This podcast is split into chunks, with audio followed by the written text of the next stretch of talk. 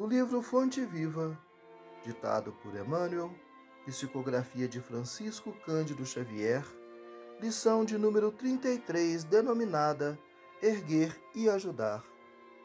E ele, dando-lhe a mão, a levantou.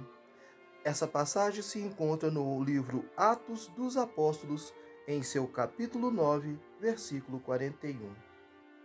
Muito significativa a lição dos Atos quando Pedro restaura a irmã Dorcas para a vida. Não se contenta o apóstolo em pronunciar palavras lindas aos seus ouvidos, renovando-lhe as forças gerais. Dá-lhe as mãos para que se levante. O ensinamento é dos mais simbólicos. Observamos muitos companheiros a se reerguerem para o conhecimento, para a alegria e para a virtude, banhados pela divina claridade do Mestre e que podem levantar milhares de criaturas para a esfera superior. Para isso, porém, não bastará a predicação pura e simples.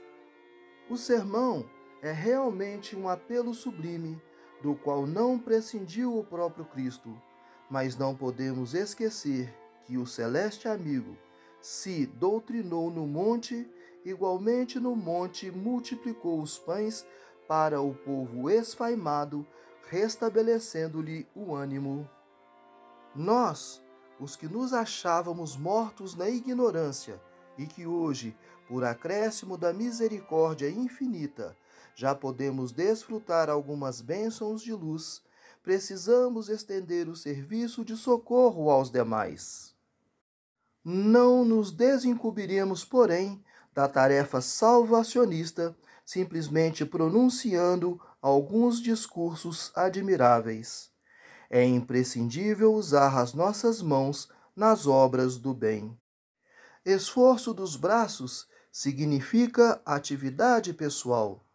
Sem o empenho de nossas energias na construção do reino espiritual com Cristo na terra, debalde alinharemos observações excelentes em torno das preciosidades da Boa Nova ou das necessidades da redenção humana. Encontrando nosso irmão caído na estrada, façamos o possível por despertá-lo com os recursos do Verbo transformador, mas não olvidemos que, para trazê-lo de novo à vida construtiva, será indispensável, segundo a inesquecível lição de Pedro, estender-lhe fraternalmente as nossas mãos. Paz e luz.